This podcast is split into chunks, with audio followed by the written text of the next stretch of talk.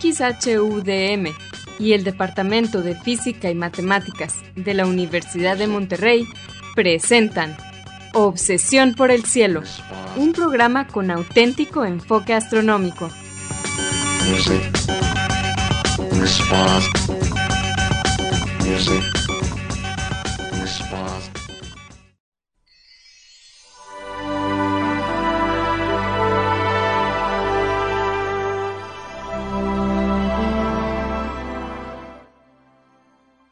tardes, sean todos bienvenidos a Obsesión por el Cielo, el único programa con enfoque astronómico y de exploración espacial en la ciudad de Monterrey y en la República Mexicana. Un servidor, Pedro Valdés, profesor adjunto de astronomía del Departamento de Física y Matemáticas en la Universidad de Monterrey, les desea la más cordial bienvenida a este programa número 976 de Obsesión por el Cielo, con fecha del martes 16 de agosto del año 2022. En este programa comentaremos y pondremos en perspectiva algunas de las noticias que se relacionan con el estudio del universo y con la exploración del espacio que se dieron a conocer en estos últimos días. Y para ayudarme con esto, quiero darle la bienvenida a mi coanfitrión Edgar Armada. Muy buenas tardes, Edgar, ¿cómo estamos? Hola Pedro, muy buenas tardes eh, y buenas tardes a todos nuestros amigos en Monterrey o los que nos escuchan en podcast. Gracias por acompañarnos en un programa más de Obsesión por el Cielo. Eh, un saludo también eh, a nuestros amigos en, los controles de Radio DEM y en Radio DEM, en controles y fuera de controles, Asgard Banda, Vicente Magallanes, Marco Cobos y al resto del equipo que nos ayudan a que este programa salga todos los martes de 7 a 8 pm por el 90.5 de FM en la ciudad de Monterrey, Radio UDEM, desde luego. Se pueden comunicar con nosotros con nuestro correo electrónico obsesión. Obsesión por el cielo es en minúsculas, sin acentos ni espacios. También nos pueden dejar preguntas, comentarios o sugerencias en nuestra página de Facebook de Obsesión por el Cielo o en nuestra cuenta de Twitter de arroba o por el cielo. Si quieren escuchar programas anteriores, lo pueden hacer visitando nuestra página de internet, obsesionporelcielo.net, donde van a encontrar las ligas a cada programa que se almacena en formato de podcast y que se distribuye gratuitamente a través de nuestro sitio de hospedaje de podcast de Podbean. También en obsesionporelcielo.net encontrarán cuatro audios que se titulan Un paseo por el cielo.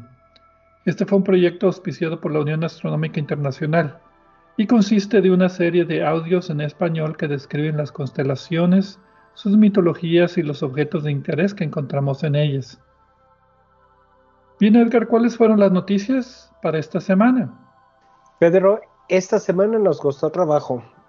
Eh, había noticias interesantes del espacio profundo, de agujeros negros, estrellas de neutrones, galaxias y todo eso que hemos estado comentando en los últimos programas, pero también me llamó la atención y creo que a ti también, eh, noticias del sistema solar y como que las hemos abandonado un poco. De manera que elegimos esas y hoy vamos a hablar de eh, la, posible, la posibilidad de radioactividad en, en el Ceres primitivo que lo haya mantenido caliente. Ceres es el asteroide más grande, de hecho ya no es asteroide, bueno, también es asteroide, pero es un planeta enano. Eh, vamos a hablar de las implicaciones geológicas de esta posible radioactividad que tuvo en el, en el, pasado.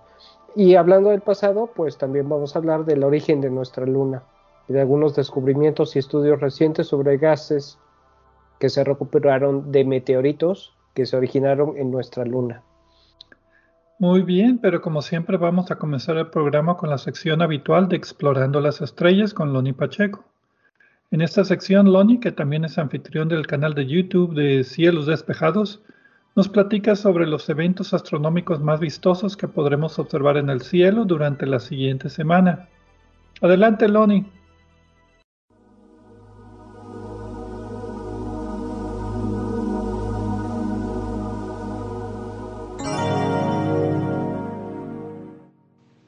Hola amigos, soy Pablo Eloni Pacheco, instructor de astronomía en el Observatorio de las Termas de San Joaquín, donde me encuentran todos los fines de semana.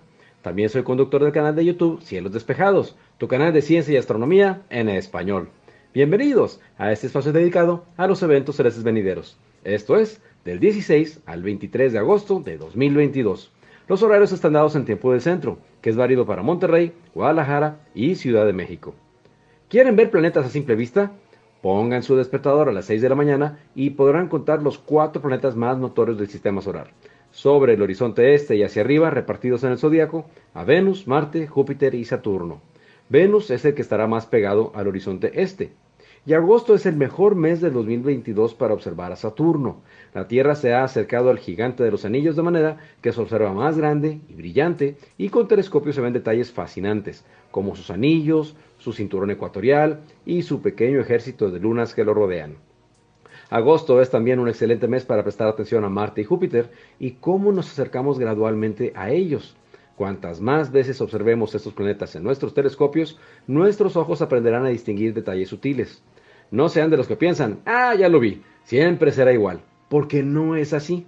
Recomiendo buscar a Saturno desde la medianoche, que es cuando estará más alto y se puede ver más nítido en los telescopios. Esta semana, la luna será visible cruzando el cielo entre las constelaciones de Pisces, Aries, Taurus y Gémini. El miércoles 17 y jueves 18 de agosto, pongan su despertador temprano y saquen sus binoculares para observar a Venus sobre el horizonte, cruzando frente al cúmulo abierto más grande de Cáncer, conocido como Mesía 44 o la Colmena. Alrededor de las 6.15 de la mañana ya estará suficientemente alto para distinguir el poblado cúmulo de estrellas al lado de Venus, pero tendremos pocos minutos para apreciarlo antes de que nos gane la luz del amanecer. En tiempo universal, la conjunción de Venus con Mesía 44 acontecerá el 17 de agosto a las 16.02 horas, con una separación angular aparente de 0.9 grados. El jueves 18 de agosto a las 11.36 de la noche, la luna estará en fase de cuarto menguante, la fase que domina el cielo durante la madrugada y la mañana siguiente. El terminador estará cruzando por el medio de la Luna y esa línea de sombras contrastantes nos permitirá observar con detalle la topografía de los cráteres que son barridos por el atardecer de la Luna. Habrá que esperar casi a la una de la mañana, ya del viernes 19 de agosto, para poder ver que se asome. En tiempo universal, la fase de cuarto menguante de la Luna acontecerá el 19 de agosto a las 4.36 horas. Y yo que ustedes ponía mi despertador a las cinco y media de la mañana de ese viernes 19 de agosto.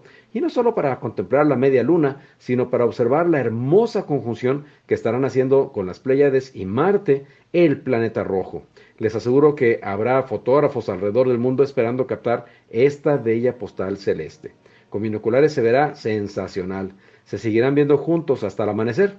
La madrugada siguiente, la del viernes 20 de agosto, será cuando la distancia entre Marte y las Pléyades sea mínima, pero la Luna ya no formará parte del conjunto, o en todo caso será un agrupamiento aparente más amplio, al que podremos añadir a la estrella que dibuja la cabeza de Taurus, y que también son un cúmulo abierto que podemos distinguir perfectamente a simple vista y con binoculares. Me refiero a la estrella Aldebarán y el conjunto de las Yades. En tiempo universal, la conjunción de la Luna con las Pléyades acontecerá el 19 de agosto a las 10.32 horas con una separación angular aparente de 3.4 grados. La conjunción de la Luna con Marte el 19 de agosto a las 12.16 horas con una separación angular aparente de 2.9 grados y la conjunción de Marte con las Pléyades el 20 de agosto a las 8.36 horas con una separación angular aparente de 5.6 grados. Si observan algún meteoro alrededor de la madrugada del domingo 21 de agosto, es posible que se trate del segundo pico de la lluvia de meteoros alfa cígnidas. Esta lluvia es poco conocida, pues a lo mucho ofrece típicamente una frecuencia aproximada de 5 meteoros por hora. En el noreste de México se observan desde temprano en la noche del sábado 20 y se continúan observando toda la madrugada hasta el amanecer. La actividad de las alfa cígnidas se extiende julio y agosto. El lunes 22 de agosto la Luna estará en el extremo norte de su órbita, ofreciendo detalles del polo sur que normalmente permanecen ocultos. Saquen sus telescopios para explorar estos paisajes poco vistos. Simultáneamente la Luna estará en el extremo más lejano de su órbita, en el apogeo, a 405.400 kilómetros de la Tierra. En tiempo universal, la Luna estará en el extremo norte de su órbita el 22 de agosto a las 15 horas con 8 minutos, con una declinación planetaria de 27.1 grados norte y el apogeo acontecerá el 22 de agosto a las 21.53 horas cuando alcance, les decía, la distancia de 405.400 kilómetros de la Tierra. Mi fanpage en Facebook es Diagonal Divulgador de Astronomía, seguido y sin espacios. Y les recomiendo darse una vuelta por la página de la Sociedad Astronómica de Monterrey. Los espero la próxima semana en Explorando las Estrellas con Loni Pacheco. Yo como siempre agradezco su amable atención y les deseo cielos despejados.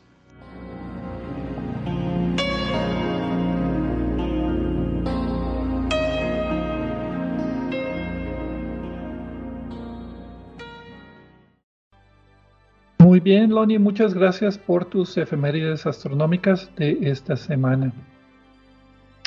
Pues bien, como dijo Edgar en la introducción del programa, hablaremos esta semana acerca de objetos del sistema solar, en particular del planeta enano guion asteroide Ceres, el más grande, y nuestra luna.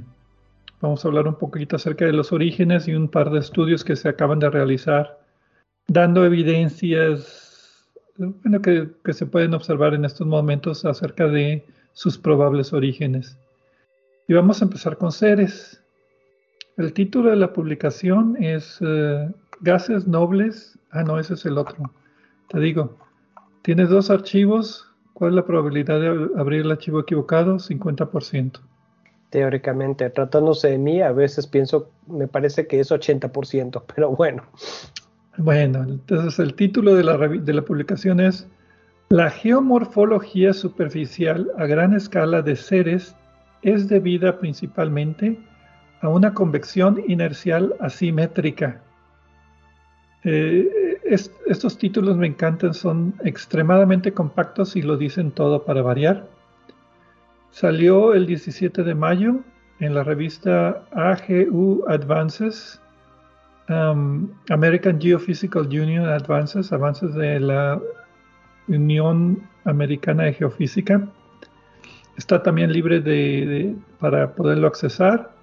Los autores son Scott King, Michael Bland, Simon Marchi y otros cuatro autores del Tecnológico de Virginia, um, el, el Departamento de Geología de Estados Unidos en Flagstaff, el Instituto de Ciencias Planetarias en Tucson, JPL, Universidad de California en Los Ángeles y creo que esos son todos las afiliaciones. Son todos estos lugares donde se concentran geofísicos que estudian otros planetas. Y como el título... Y también el nuestro. Bueno, también sí, el nuestro. Eh, estudia nuestro planeta como si fuera otro planeta. Y bueno, los autores aquí presentan un modelo geofísico que explica las asimetrías superficiales encontradas en el planeta menor Ceres.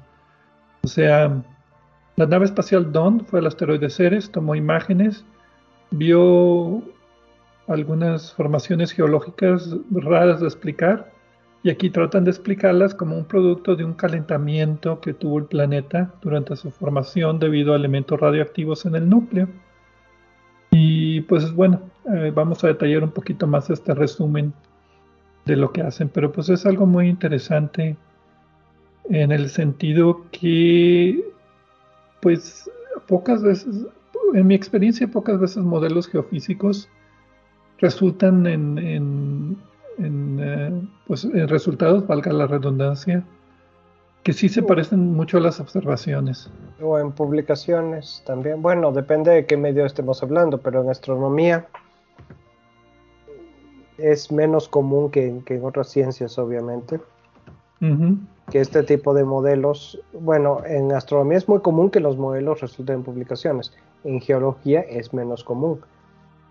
Y es interesante que en este caso los autores pues hicieron un, basaron su artículo en la modelación de, de, lo que están proponiendo, aunque hay que irnos un poco para atrás, yo creo, Pedro, porque el problema con Ceres es que eh, todo el mundo lo consideraba hasta hace poco como una, una esfera llena de cráteres parecida a nuestra luna y también todos considerábamos a los asteroides como, exceptuando Ceres y los más grandes que son también planetas enanos, eh, piedras, rocas con forma de papa y que eran muy aburridas, nunca pasaba nada. Allí estaban flotando en el sistema solar, poco a poco cambiando su superficie por la acción del viento solar y los rayos cósmicos y todo eso, eh, pero aburridos esencialmente. Y ahora estamos viendo cada vez más que no, eh, desde asteroides que avientan rocas hasta eh, asteroides dobles o con más de una luna, el mundo de los asteroides se ha vuelto muy interesante.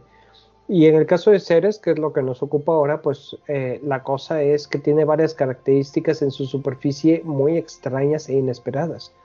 Y lo que la mayoría de la gente que trabaja sobre Ceres, particularmente a los que trabajan con datos de, esta, de la misión Dawn, y de otros estudios es tratar de entender cómo se originaron esas, esas características de su superficie, tratar de armar el rompecabezas de la, de la evolución, del origen y la evolución de seres. Vamos a, dar un poquito de fondo acerca de asteroides en general, acerca de seres en particular como el representante mayor de estos objetos y sobre la misión Dawn, para poner en contexto todo esto del, que explica el artículo. Asteroides, pues ya sabemos que son, son objetos que se encuentran principalmente entre las órbitas de Marte y Júpiter. Está lo que se llama el cinturón de asteroides. El origen es remanentes de un planeta no que se destruyó, sino que nunca se formó. Por cuestiones gravitacionales y movimientos de Júpiter y de Saturno, nunca hubo la estabilidad suficiente en esa zona para que los objetos se agruparan en un planeta o en un protoplaneta grande como la Tierra, como Marte, sino que quedaron fragmentados y pues es lo que se llama ahora el cinturón de asteroides. La composición es muy variada. Hay algunos que están hechos casi de hielo, los más lejanos, otros que están hechos de una mezcla, otros que sí son, como Edgar, como tú decías, piedras en forma de papa, y otros que son aglomeraciones de rocas que están unidas solamente por gravedad, no tienen cohesión entre ellas mismas, o sea, no, no tienen suficiente masa para que se junten y se formen una sola piedra. Con relación a lo de los asteroides, Pedro, y del cinturón de asteroides, eh, hay varias uh, ideas que tenemos en la mente y que no son del todo correctas. Y yo que sé que sí, yo sé que yo que sé eso tengo la misma imagen mental. Nadie se escapa, pero básicamente el cinturón de asteroides siempre lo visualizamos como un lugar donde hay un montón de piedras por todos lados, eh, que casi que se puede saltar de una a otra. Eh, eh, algo así como si fueran los anillos de Saturno, que, con pedazos más grandes. Y la realidad es que, por ejemplo, si estuviéramos en, un cinturón, en el cinturón de asteroides parados sobre un asteroide, no veríamos otro asteroide, o si lo veríamos, veríamos un puntito de luz lejano eh, que no se podría realmente distinguir de, una estrella, a menos que lo observáramos por más tiempo con instrumentos eh, que nos permitieran sacar detalles y su órbita y todo eso. Eso por una parte. Y por otra parte, aunque se piensa que el origen efectivamente fue de un planeta que no se llegó a formar eh, y que el material se acumuló allí por las acciones gravitacionales de los demás planetas, si juntáramos todo el material de los asteroides, eh, casi no nos alcanzaría para formar más que un mini planeta. Es bastante menos material que el planeta más pequeño de nuestro sistema solar. Eso es... es... lo que sobró realmente. Lo sí, que, lo que sobró. Lo, que, estaba ahí, sí, lo que iba a decir es que originalmente lo que había, quién sabe cuánto era. Sí, eso por una parte. y por otra parte, lo que hay apenas no alcanzaría. Si, si nos encargaran agarrar los asteroides, el cinturón de asteroides y formar un planeta, tendremos que pedir fondos adicionales para comprar más asteroides. Por algún lado leí que la distancia promedio entre un asteroide y otro son 10 millones de kilómetros. Tomando toda la región del cinturón de asteroides y dividiendo entre el número de asteroides todo el volumen, por algún lado leí que eran 10 millones de kilómetros. Pero bueno, y, eh, habla, y ya que estamos en esto, Pedro, pues Ceres es el asteroide más grande y el más grande del cinturón de asteroides. Vamos a una pausa y regresaremos. Vamos a continuar hablando acerca de Ceres y de la misión Dawn y de este estudio en particular que modeló el interior del planeta enano, Ceres.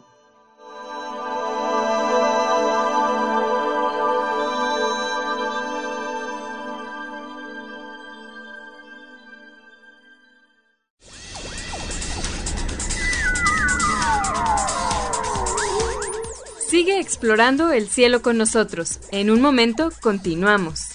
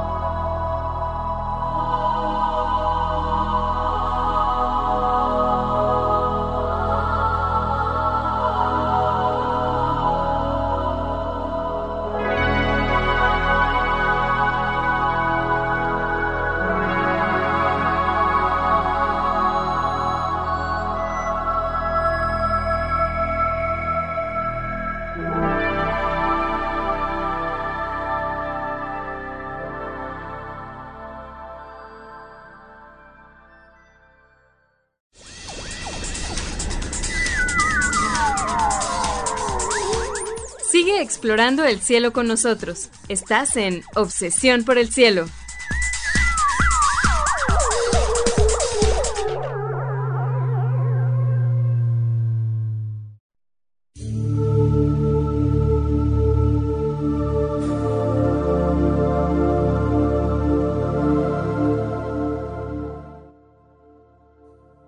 Regresamos a Obsesión por el Cielo con las noticias astronómicas de esta semana un servidor, Pedro Valdés, y Edgar Armada hablando sobre el cinturón de asteroides y particularmente sobre el asteroide Ceres.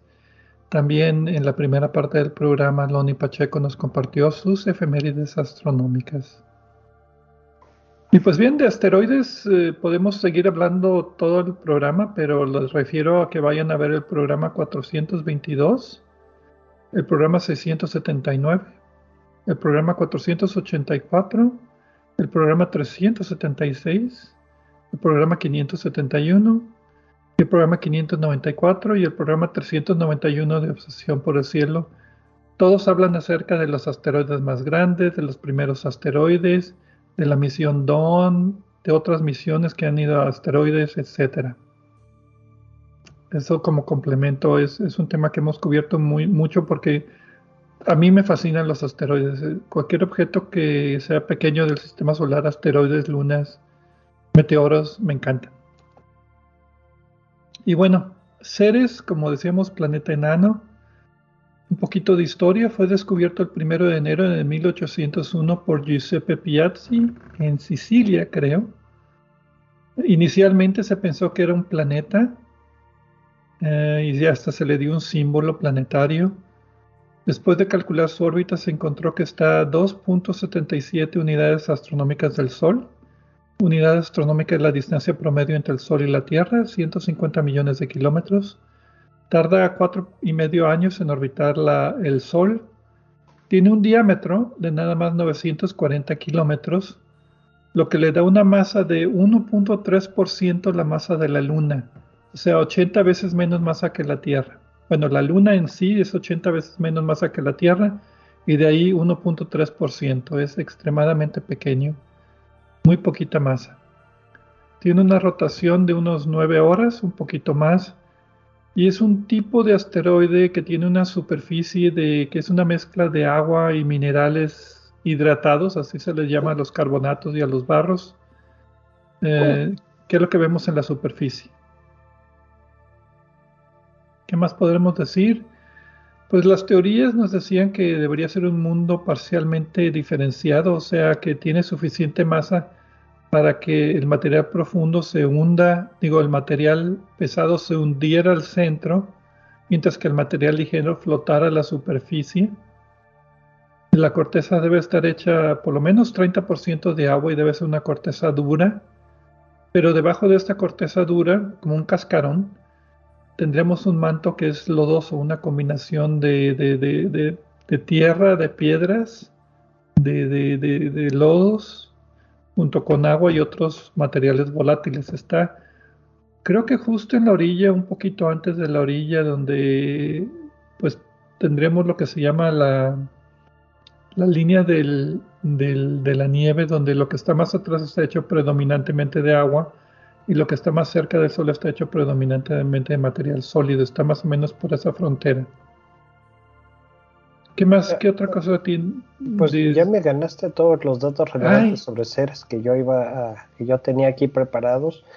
Eh, pero lo que es un poco más relevante para el estudio que, del, que, del que estamos hablando es eh, las características de su superficie que no eran esperadas, eh, particularmente eh, grandes extensiones como, ¿cómo se llama esta? esta, ah, la planicie. Sí, la planicie. Hanami Planum y, además también las, eh, los indicios de actividad hidrotermal, eh, volcanismo, incluso actividad tectónica en la superficie. Y eso pues no se esperaba mucho para eh, un, un, cuerpo de ese tamaño, ¿no? Sí, todo esto fue debido a la misión espacial Dawn, porque desde la Tierra muy apenas se puede ver la superficie de seres muy borrosa, hasta con el telescopio espacial Hubble lo único que se veía era un punto con regiones un poquito más oscuras, un poquito más claras. ¿Tienes alguna información de la misión Dawn? No te la quiero ganar, porque si ya te gané todo lo demás. Ahora sí, ahora sí, gáname esa porque esa es la que yo no tengo si tú lo sacaste. La misión Dawn fue eh, organizada por la NASA, fue un proyecto del programa Discovery. Eh, es manejada por el JPL o fue manejada porque ya no está en funcionamiento y fue una de las primeras misiones que tuvieron propulsión de iones, o sea, no eran cohetes químicos, sino era un cohete que utiliza iones, utiliza energía solar para um, quitarle electrones a átomos, creo que de xenón, Sí, de xenón, que no es muy abundante. Sí, sale muy caro el combustible, pero da una propulsión muy ligerita, pero constante.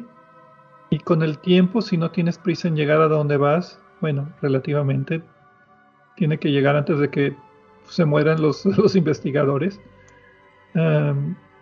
Puedes hacer maniobras en el sistema solar y puedes llegar a orbitar. En este caso, fue lanzada en el 2007 Estudió el asteroide Vesta de julio del 2011 por 14 meses y después cambió de órbita al asteroide Ceres, donde llegó en marzo del 2015. La misión terminó oficialmente en noviembre del 2018. Se le acabó el combustible literalmente. Y está en una órbita de Ceres ahorita, una órbita estable, pero ya sin comunicaciones. Creo que, sí. No, tú primero, algo que, crees. Creí, creo que había una controversia si lo querían dejar en órbita de Ceres porque a lo mejor podía caer y contaminar a la Luna. O había otra opción de dejarlo orbitando el sistema solar que después podría chocar con otro asteroide aleatoriamente y decidieron al final terminar la misión elevando la órbita a una órbita estable alrededor de Ceres. Tengo mis dudas sobre qué tan estable puede ser esa órbita, pero pues no me preguntaron. La cosa aquí es eh, que con la misión Dawn fue que se descubrieron todas estas eh, características extrañas que decían que en el pasado hubo, bueno, en toda la superficie de seres hubo mucha evidencia de pasada actividad, incluso posiblemente actual, actividad geológica, incluso tectónica, como decía, criovolcanismo, volcanes de hielo, eh, géiseres, eh, había algunos depósitos que parece ser del material del interior que eran muy brillantes. Entonces, eh, la conclusión obvia es que todo, todo esto no puede suceder sin una fuente de energía. Y la, búsqueda empezó entonces para encontrar esa búsqueda de energía. Si alguna vez estuvo geológicamente activo o incluso si todavía está seres geológicamente activos, de dónde salen las baterías, digamos, para mover esto, ¿no? Eh, los autores de este artículo en particular, en particular eh, tienen experiencia haciendo modelos de planetas más grandes y lo que trataron es adaptar sus cálculos, sus fórmulas y sus modelos para eh, objetos del tamaño de seres la cosa es en, en los modelos que ellos, en los objetos que ellos normalmente modelan, la gravedad de los, del mismo cuerpo es suficiente para mantener el calor residual que queda de la energía de la que se disipa en las colisiones que forman estos objetos. Eso es lo que pasó en nuestra Tierra, por ejemplo. los golpes de los, objetos protoplanetarios que formaron la Tierra también traen energía. Eventualmente, pues la Tierra se enfrió en su superficie, pero el interior sigue, allí eh, líquido o, en varios estados de fluidez y el calor se ha mantenido porque el objeto, por la gravedad del, mismo objeto y además desde luego por el calor residual de los elementos radiactivos. En el caso de seres, lo que ellos proponen es que la gravedad no es suficiente para mantener el calor de las colisiones. Ya se debe haber enfriado totalmente como sucedió en la, superficie de la Tierra. Eh, entonces la cuestión está, podría ser que la, el calor de los elementos radiactivos que tuviera eh, estuviera manteniendo esa energía. Ellos lo modelaron y proponen que sí.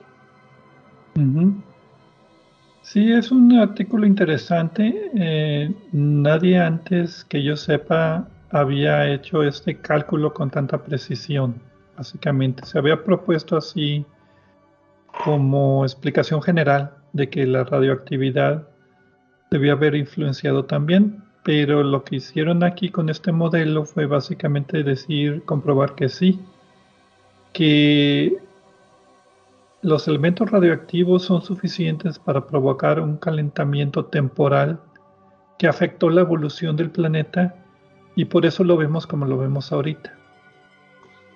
Y, me gustaron mucho en el estudio las imágenes que tienen de cómo fue, eh, bueno, primero, de cómo fue eh, modificándose el interior de seres y sobre todo las, gran, las grandes asimetrías e irregularidades que tenía su interior. Y esto es consecuencia del tamaño que tiene, que es mucho más pequeño que los planetas u objetos eh, planetarios que ellos modelan normalmente. Yo creo que esto también les debe de haber parecido extraño a ellos, ¿no? Eh, eso es lo que más me llamó. Como siempre, a ti y a mí siempre nos gustan mucho las gráficas que salen en estos estudios pero el resultado del modelo, que está muy bien presentado, es, e, e, e, eso resalta, ¿no? Y eventualmente esas anomalías en, eh, en el interior dieron origen a varias características que se presentan de un lado de seres y no del otro, o la planicie esta que mencionábamos hace rato, etcétera, ¿no? Y eso es lo que ellos dicen, que, tuvieron su origen con esto. Sí, eh, lo que ellos proponen es que hay suficiente calor para que una burbuja grande de material trate de subir a la superficie. Por, se hace ligera al hacerse, al calentarse tiende a flotar.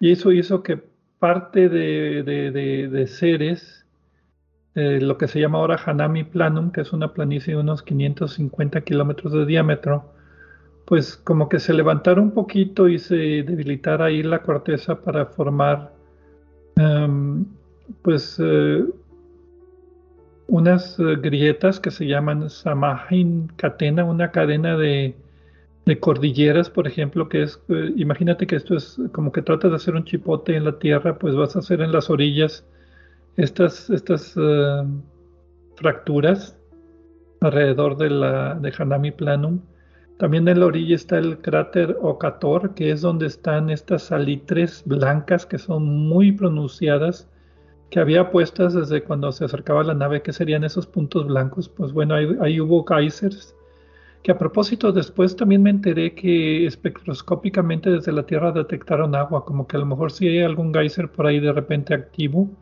algún compartimiento de, material todavía un poquito caliente tratando de salir a la superficie. Y también explican cómo puede haber, em, eh, ¿cómo se llama? Estas, estos, eh, hay uno que se llama Auna Mons, que es un resto congelado, como una meseta, de lo que antes era un criovolcán. O sea, como que, por ahí salió agua se congeló esa parte y después se erosionó alrededor. No, sé qué otras cosas haya explicado. Eh, pues eh, mm, ya con esa es más que suficiente. Eh, me gustaron también del estudio los mapas de el mapa global con la topografía, donde muestra realmente que, es, que tiene grandes zonas diferenciadas a, escalas grandes en toda la superficie de Ceres. la conclusión a la que ellos llegan también ha sido criticada por otros, como siempre, eso es normal. Y eh, no estoy un poco muy de acuerdo con una de las críticas. Eh, no sé si leíste el artículo de Sky and Telescope que menciona el artículo este. Menciona una crítica de que las colisiones eh, que formaron seres hicieron que fuera que no fuera esférico y que el modelo no contempla esto. sin embargo, no creo que su modelo esté erróneo porque, porque desde el punto de vista de, química nuclear sí funciona. La cosa es que sí deberían de tomar esto en cuenta porque es posible que entonces la asimetría que el modelo genera adentro sea menor o al revés, que la asimetría que pudo haber tenido cuando se formó haya hecho que, eh, eh, eh, la asimetría interior fuera mayor, ¿no? Simplemente creo que está correcto. No creo que sea una crítica que mate la conclusión, pero es una forma en la que se puede mejorar esto. Sí, yo la vi como una oportunidad para mejorar el modelo. ¿Qué pasaría si un asteroide grande impacta? ¿Cómo modificaría estas asimetrías desde, desde afuera? Pero bueno, para trabajo futuro también estos modelos se pueden aplicar en algunas lunas del sistema solar que tienen también actividad interior mucho más potente debido a resonancias gravitacionales como son Dione, Rea, Mimas, Encédalo, algunas lunas así también. Europa, la luna de Júpiter, también tiene calor interno, digámoslo así. Pues sí, y va a ser un poco difícil avanzarle con Ceres a menos que se mande otra misión para orbitarlo. A ratito sale, no te preocupes. Mejor mandarla a otro lado a ver qué otras cosas encontramos. Pero si quieres, Pedro, aquí le paramos eh, para poder tener tiempo de platicar eh, sobre el origen de nuestra luna en la siguiente parte del programa.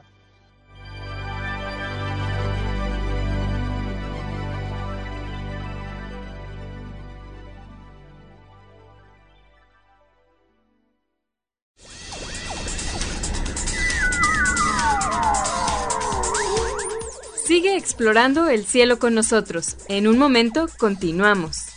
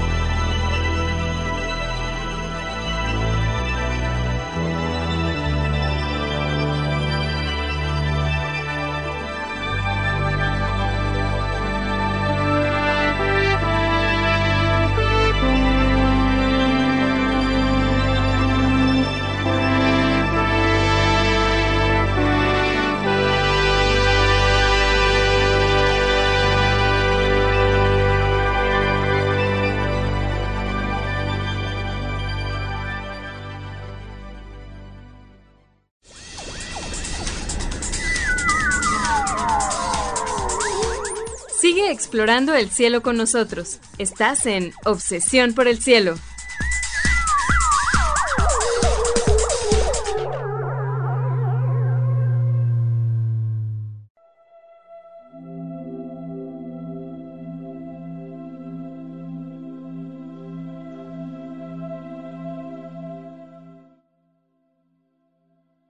Regresamos a Obsesión por el Cielo con las noticias astronómicas de esta semana. Edgar Armada y un servidor, Pedro Valdés. Hablamos en la primera parte acerca del asteroide Ceres y en la segunda parte pues completamos esta noticia acerca del interior de Ceres. Tiene suficiente calor producido por radioactividad para pues producir los fenómenos geológicos que observamos en la superficie.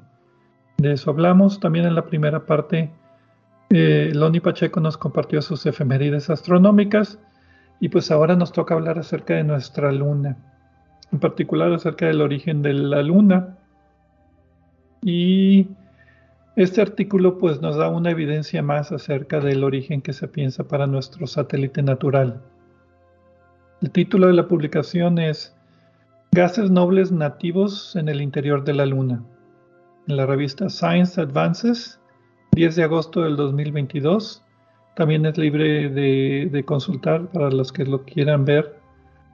Eh, los autores son Patricia Will, Henner Busman, Mi Ribe, Colin Madden, de la Universidad de San Luis en Missouri y del Tecnológico de Zurich. Creo que de ahí era también Einstein, ¿no? El ETH de Zurich. Sí, me suena familiar. Creo que tienes razón. Creo que sí. Eh, no pude pronunciar el, que eran las siglas ETH porque el alemán no se me da. Pero bueno, los autores básicamente presentan evidencias de que la Luna Heredó los gases nobles, o sea, en particular el helio y el neón, que son los más abundantes. Eh, y esto lo, los heredaron de la Tierra, del manto de la Tierra, y esto lo probaron, como tú decías en la introducción, con meteoritos, eh, estudiando meteoritos lunares que cayeron a la Tierra. Y esto refuerza la teoría de que la Luna se formó de material terrestre después de un gran impacto. Entonces, la Luna, hemos hablado algunos cuantos episodios acerca de su formación, por ejemplo, hablamos en el programa 426 en el 2011 y su geología en el programa 635 en el 2015. Y, pues no sé si quieras eh, darnos alguna introducción acerca de las diferentes teorías de formación de la Luna que había hasta hace poquito, bueno, ya ahí es mucho, ¿no? Y siempre quiero decir hace poco, pero ya los viajes a la luna ya son hace mucho tiempo. Bueno, pues mira, em, lo que yo recuerdo es que cuando era chico alguien me dijo que la luna se había, en la escuela me dijo alguien como chisme, no como, como un hecho científico establecido, que la luna se había formado de la Tierra y que eh, el, el, lugar de donde se había tomado el material para, tomar, para formar la luna era donde está ahora el Océano Pacífico. La cosa es que eso fomentó mi curiosidad, pero también se me hizo un poco extraño. Y tuve razón en dudar de ello, porque lo que resulta es que no alcanza el material. Eh, no, no, no checan las cuentas. Si, si pusiéramos la luna en el Océano Pacífico, sobra o falta, dependiendo de qué lado lo quieras ver, para formar la luna, ¿no? Entonces, eh, sin embargo, la idea es que eh, la luna sí se pudo formar a partir de la Tierra, o bien que la luna fue un objeto que nuestra Tierra capturó gravitacionalmente en una época remota de su historia. Básicamente eso esas son las dos posibilidades que hay. Actualmente la más aceptada, desde luego, es que la luna se formó otra vez a partir de la Tierra, mediante la, colisión de dos objetos bueno, dos objetos de masa planetaria eh, que han de, haber casi demolido la Tierra en esa época. Y el escombro que sobró, que salió despedido eh, a órbita, eventualmente terminó por su gran cantidad de, acumularse gravitacionalmente y formó nuestra luna. E, e, ese es el lo básico de cómo se, de, lo que se considera ahorita que es lo que sucedió. Yo, yo me acuerdo, como tú dices, allá por los 60 que leí un librito acerca de las, la teoría de la formación de la luna y puedo cerrar los ojos y puedo ver los diferentes mecanismos que proponían ahí. Está el de fisión, el que tú dices, que la luna salió de la Tierra como resultado de la rotación rápida de la Tierra y la fuerza centrífuga y que como tú dices que salió del Pacífico y que es más hasta decían la evidencia son las islas hawaianas porque ahí es el, último pedacito ahí donde se, rompió el hilito para formar la luna. Pues dinámicamente pues no se puede, como tú dices, no hay suficiente masa. La otra teoría era la de la captura, que básicamente la luna se formó en otro lado del sistema solar y fue capturada por la gravedad de la Tierra y el principal problema es que no hay ningún mecanismo dinámico para apoyarlo. Necesitas un tercer objeto que interactúe gravitacionalmente y tiene que ser un, mecanismo muy preciso. También está el mecanismo de que la, Luna y la Tierra se formaron por acreción al mismo tiempo, pero de forma separada. Y eh, está también por la teoría del impacto, esta que tú acabas de mencionar, que es la más aceptada ahora, con variaciones, ¿verdad? Como por ejemplo que fueron más de un impacto. O, que se rejuntó la luna en dos pedazos y después se juntaron los dos pedazos. ¿Sí te acuerdas de esa noticia? Sí, eh, básicamente, eh, no sé si estamos hablando del mismo. Eh, el objeto que golpeó la Tierra después formó dos lunas de la Tierra, perdón formó dos lunas que después se juntaron a formar una sola luna. Sí, y en otra, en otra versión, bueno, nos estamos adelantando un poquito. El problema fue cuando eh, las muestras que se obtuvieron en la luna por gente en la superficie, las trajeron aquí a la Tierra y pues básicamente echó a perder y destruyó todas las teorías que se tenían, porque la, en versión corta, las rocas no correspondían con lo que ninguna teoría podía explicar. Eventualmente esto se resolvió calculando que el impacto no fue directo, sino que fue en cierto ángulo. Pudo haber sido un impacto doble en el cual los dos objetos eh, chocaban y luego eh, quedaban gravitacionalmente unidos, sobrevivían pero quedaban gravitacionalmente unidos y había una colisión secundaria y poco a poco se ha ido refinando esto con modelos para determinar que, si hubo eh, una colisión que no fue directo de centro a centro, sino que fue, eh, digamos, oblicua. Eh, y también la posibilidad de, otra, de una colisión doble, porque la cosa es que la Tierra ya estaba diferenciada en sus capas. Entonces, esta colisión modificó las capas de las cuales el material a partir del cual se formó la Luna fueron extraídas. Eh, y, esta, y esta diferenciación es la que explica la naturaleza de las rocas y también las similitudes que sí existen con la, con, la composición de la Tierra. Y pues ahora, sí. Eh, volviendo, ya entrando un poco en el estudio que, que, que estamos discutiendo, los amigos estos de Zurich, la, la, ventaja que tienen es que tienen un super ultra sensible espectrómetro de masas que puede detectar eh, cantidades minúsculas de elementos eh, radiactivos y no radiactivos en muestras muy, muy pequeñitas. Y eso fue creo que es lo que, una de las cosas que más me llamó de, la, atención de su, de su método, ¿no? Eh, particularmente estuvieron buscando gases nobles como helio y neón y la conclusión a la que llegan, ahorita platicamos los detalles, es que el helio y el neón fueron básicamente de origen terrestre, el que hay en la Luna. Lo cual confirma la, teoría del impacto, ¿no? Lo que ellos estudiaron fueron seis muestras de meteoritos encontrados en la Antártida. Eh, no estudiaron muestras lunares traídas por los astronautas. Estos meteoritos básicamente salieron de impactos en la Luna. Algún asteroide chocó con la Luna, arrojó material y ese material entró a la atmósfera terrestre y la Antártida es un lugar ideal para encontrarlos porque pues, es una capa de hielo de, hasta varios kilómetros de profundidad. Entonces cualquier piedra que encuentres arriba, pues cayó de arriba, o sea, no, no, no, no, salió de abajo. Entonces por eso, y además está todo blanco y cualquier piedra oscura eh, resalta. Entonces todos los años hay excursiones para encontrar estos meteoros Aquí también se encontró el meteoro que supuestamente vino de Marte, ¿te acuerdas? ALH, no me acuerdo qué número. Sí. Y pues bueno, los estudiaron con este espectrómetro y, y básicamente la cuestión es que estas piedras de la Luna no son de la superficie de la Luna. Eso es crucial.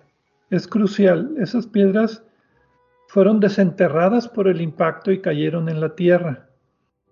Entonces tienen una capita que sí está contaminada, pero la parte interior no está contaminada. Entonces no es como las partes de la luna que trajeron los astronautas, que son piedras que ya tenían en la superficie pues mucho tiempo y que pudieron haber sido contaminadas principalmente por el viento solar.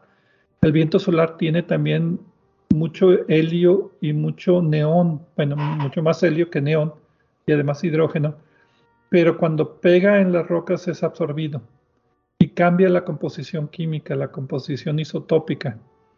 Entonces aquí lo, esencial es que estas piedras fueron excavadas y cayeron en la Tierra y que son parte del, basalto que formó la Luna desde su origen. ¿Sí, ¿Sí me explico? Sí, porque la cosa es que estas, estas las rocas, o más bien las capas de basalto de lo cual estos meteoritos vienen, estaban adentro de la Luna. Con el impacto que lanzó las rocas al espacio, que eventualmente cayeron en la Tierra, fueron extraídas. Eh, pero las partículas de vidrios eh, que se formaron en, estas rocas basálticas eh, conservaron las, las huellas químicas, las huellas isotópicas, como tú dices, de los gases solares, de los gases de estas rocas y que corresponden con los gases solares helio y neón eh, eh, específicamente que también se encuentra en nuestra Tierra. Entonces, esta correspondencia les hace llegar a la conclusión de que, de que la, el, el, origen de estos gases es el mismo. Sí, eh, otra evidencia que ellos proponen por la cual dicen que no están contaminada por el viento solar es que no encontraron suficiente argón. Argón es otro gas noble que viene en el viento solar que sería nada más depositado en las capas exteriores. El hecho que encontraran muy poquito argón, o más bien que el helio, el neón que encontraron esté de acuerdo con el basalto del que está hecho el manto de la Tierra y, el argón, pues no fuera el argón que fue de contaminación solar, sino que también es nativo, pues es otra evidencia de que el material que formó la Luna es el mismo material que está hecho el manto de la Tierra y de ahí que le dé mayor validez a la teoría del impacto, de que chocó con la Tierra y que lo que salpicó a órbita terrestre, pues formó la Luna, que era parte antes de la Tierra. No sé si me expliqué. Sí, creo que sí. Y a futuro, pues eh, estos estudiaron apenas unos cuantos de los 70.000 meteoritos que tiene la NASA ahí guardados los autores anticipan que en el futuro eh, habrá búsquedas de otros gases nobles como el xenón que mencionábamos hace rato o krypton, eh, que son difíciles de identificar pero que nos pueden dar mucha, mucha información. Sí, tienen mucha menor abundancia. Eh, correcto. Y, a futuro también esto, los resultados de este estudio y de otros estudios similares eh, pues la cosa va a ser aplicarlo a la formación de otros planetas, incluyendo planetas en estrellas diferentes de la nuestra. no necesariamente planetas, planetas, lunas, eh, planetas enanos, eh, objetos de, de, tipo planetario de gran tamaño, ¿no? Y también quieren estudiar los halógenos. Los halógenos son los elementos como el fluoro, el carbón, el bromo, el yodo, que es una columna antes de los gases nobles, que también son muy estables, pero también difíciles de estudiar espectroscópicamente de muestras muy pequeñitas. Pues sí, esa fue la clave, el instrumento que tienen que puede detectar estas muestras muy pequeñas. Sí, que sí, leíste, ¿verdad? Que lo tienen colgado del techo para evitar vibraciones con los carros. Sí, hay mejores técnicas que eso, pero si eso les funciona, adelante. esa fue la que yo leí que tenían. Dije, bueno, pues ok, lo tienen colgado. Ok, esa fue bajo presupuesto. Pues muy bien, pues una evidencia más de que la Luna sí se formó de la Tierra. Eh, muchas gracias a todos por escucharnos en este programa de Obsesión por el Cielo y nos veremos entonces la próxima semana.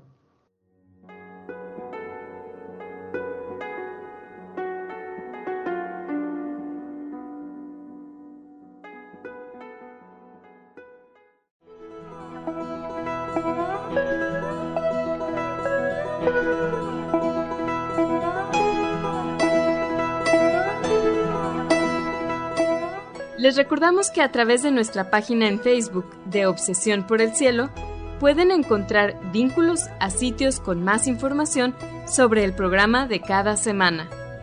También pueden sugerir temas, hacernos preguntas de astronomía y encontrar los podcasts de cada programa. Gracias por acompañarnos en una edición más de Obsesión por el Cielo.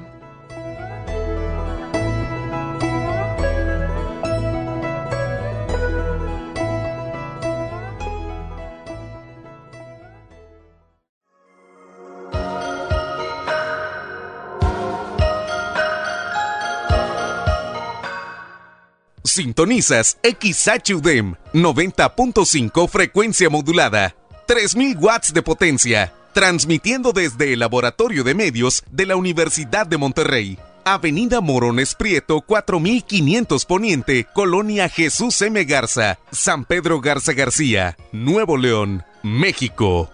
Radio UDEM 90.5